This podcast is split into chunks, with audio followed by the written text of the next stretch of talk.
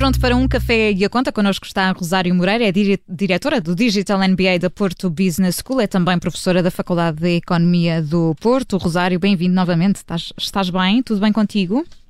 Tudo bem. Ora Olá, viva, ora viva. Olá, João, boa tarde. Rosário, hoje vamos falar de ações. Investir em ações é sempre arriscado? Isto faz sentido?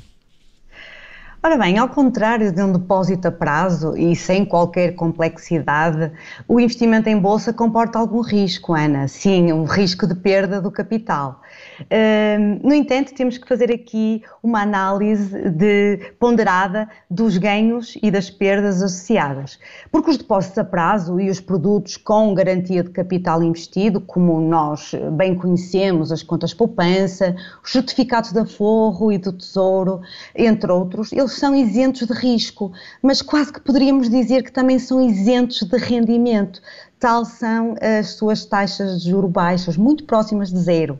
Claro que são valiosos, investir em eh, colocar dinheiro em certificados de aforro é, é muito importante pela poupança que as famílias vão fazendo e acumulando ao longo do ano, mas são soluções muito conservadoras. Se nós de facto quisermos ir mais além, investir num produto com maior rentabilidade, vamos ter de assumir algum risco. Risco este que, até certo ponto, é possível de controlar e, e de limitar. Hum, começando pelo princípio, o investimento deve estar alinhado com o perfil do investidor e também com aquilo que ele pretende a curto prazo, a médio e a longo prazo, sejam eles de que tipo forem. Uh, a título de exemplo, indica aqui três tipos de investimento habituais. Temos Não o investimento eles. financeiro, uhum. o investimento financeiro, os depósitos a prazo, ações, PPRs, os fundos, os produtos estruturados temos o investimento no mercado imobiliário, aumentando o património, e também o investimento em numa ideia de negócio ou até na, na sua própria formação. Mas, mas, vamos agora falar de ações. Hum, a principal característica de uma ação é de ser um título de copropriedade. Não é um título de dívida como as obrigações. Portanto, uma ação, contrariamente às obrigações, não tem data, eh, nem tem preço de reembolso. Digamos que cada ação dá direito a receber uma parte do que restar da empresa, caso haja liquidação, e também dá direito a dividendos anuais em caso de distribuição dos resultados.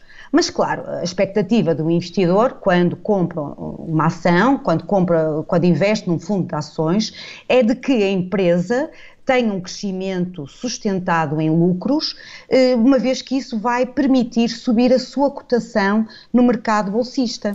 É isso. E Rosário, enfim, há sempre risco, mas como é que podemos diminuir ou atenuar, eh, pelo menos, esse risco de investimento em ações? Uh, podemos fazê-lo de, de, várias formas, não eliminando nunca o risco associado.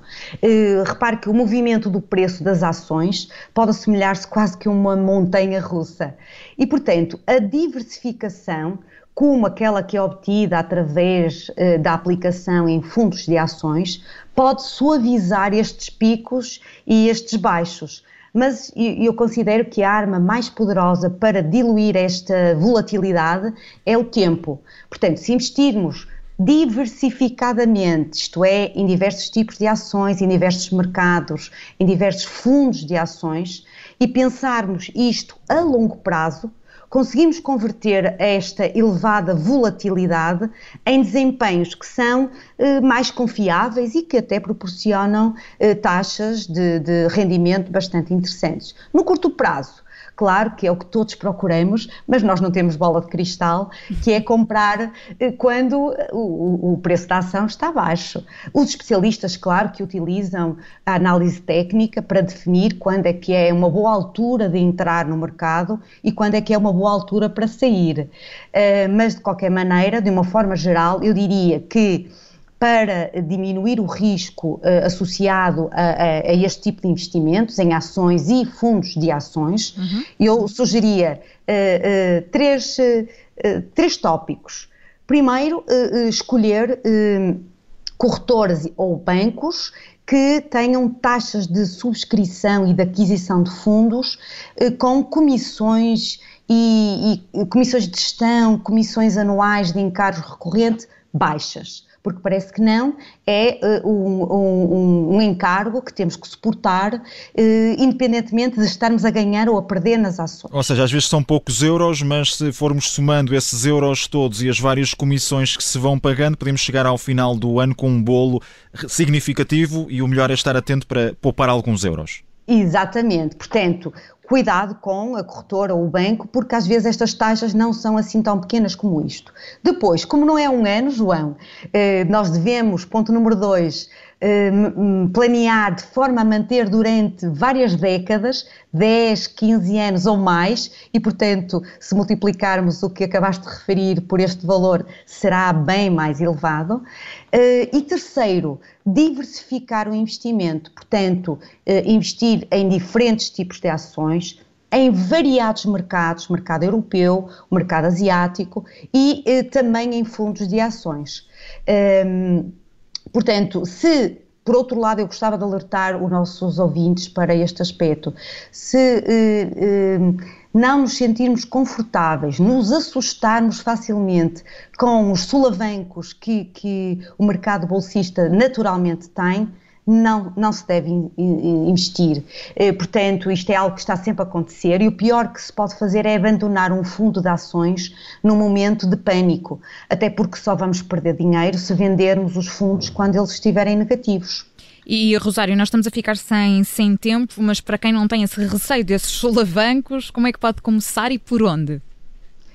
Bom, como começar? Definir a estratégia que melhor se adequa ao seu perfil. Temos basicamente uma estratégia defensiva, que é começar devagar, eh, cerca de 80% mais ou menos em obrigações e em produtos eh, de capital garantido e apenas 20% em ações. Ou então, se já conhecemos e queremos arriscar, eh, fazer aqui uma ponderação de 50% a 50%, 50% em ações, 50% em obrigações, ou mais agressiva e aplicar 80% a 90% em fundos de ações ou em ações.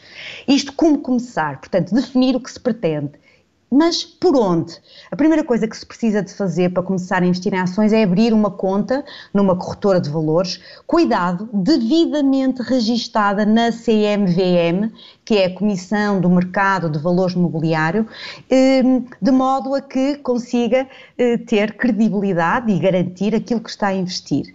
O processo de abertura de conta numa corretora hoje em dia geralmente é, é bastante fácil, rápido e simples, é feito pela internet, é só preencher os dados, fazer ali algumas eh, alguns testes ao perfil do investidor, responder algumas perguntas sobre patrimónios, rendimentos, etc. E depois enviar os documentos habituais digitalizados. Mas é preciso ter cuidado com esta escolha da corretora. Volto a frisar. Para um iniciante, o que é que eu recomendo? É começar pelo seu banco.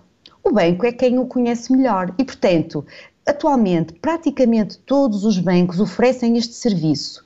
Claro que não se esqueça de questionar acerca daquelas comissões que eu falei lá em cima uhum. e de comparar com as comissões dos outros bancos. E depois, sim, a partir daí, eh, começar a investir eh, no mercado de, de ações. Sim, qual é o melhor mercado, Rosário? Pois, o melhor mercado, falamos aqui no mercado europeu, no mercado americano, o, este efeito do coronavírus fizeram colapsar o PIB na generalidade dos países, mas os investidores já estão a olhar para onde é que devem dar o próximo passo. Um, olhando para o mapa, em particular para o grande mercado americano, apesar dele ter enfrentado um dos piores cenários em termos pandémicos, a economia norte-americana deverá ter contraído apenas 3 4%, 4%, 3,7%, o que comparado com a Alemanha, que caiu 5%, França, 8% ou, ou até Espanha, 11%, eh, parece um mercado bastante interessante. De qualquer maneira, eu uh, recomendava o investimento em fundos de ações americanas apenas para uma carteira mais agressiva, porque o mercado americano, uh, se calhar nós não temos esta percepção, mas ele está muito sobrevalorizado porque se apoia essencialmente no setor tecnológico. E, portanto, uh, o mercado europeu, neste momento, os fundos de obrigações em euros e a zona, as bolsas da zona euro, parece-me ser uma, uma boa aposta neste momento. E muito rapidamente, com mediador, sem mediador, diretamente? Eh, eu diria que, pelo grau de conhecimento que é exigido neste tipo de investimento, eu recomendo fazê-lo com o suporte do seu banco, tendo em atenção aquilo que referi acima, que são o, as comissões e todas as taxas que existem. De resto, comparando diversos bancos, diversos fundos de ações, uh, uh, confiar, confiar no, no banco e sustentar-se naquilo que o banco lhe dá, que tem sempre uh, gestores bastante que acompanham bastante bem este processo. Para terminar, Ana, eu sei que estamos fora do tempo. Eu deixo só nota de que é sempre necessário ter um fundo de emergência, ou seja, uma reserva de curto prazo. Eu diria que o um montante mínimo para ter de reserva deve equivaler a seis meses de gastos do agregado familiar. Portanto, depois desta almofada, então uhum. sim investir em uh, arriscar e investir em, em ações ou em fundos de ações. Muito bem, voltamos à conversa com a Rosário Moreira na próxima semana em mais uma edição de o Café, um café e a conta. A Rosário Moreira, que é diretora do Digital MBA da Porto Business School, é também professora de, eh, na Faculdade de Economia do uh, Porto. Obrigada, Rosário, até para a semana. Adeus, Ana. Até para a semana. Adeus, João. Obrigada. Até para a semana.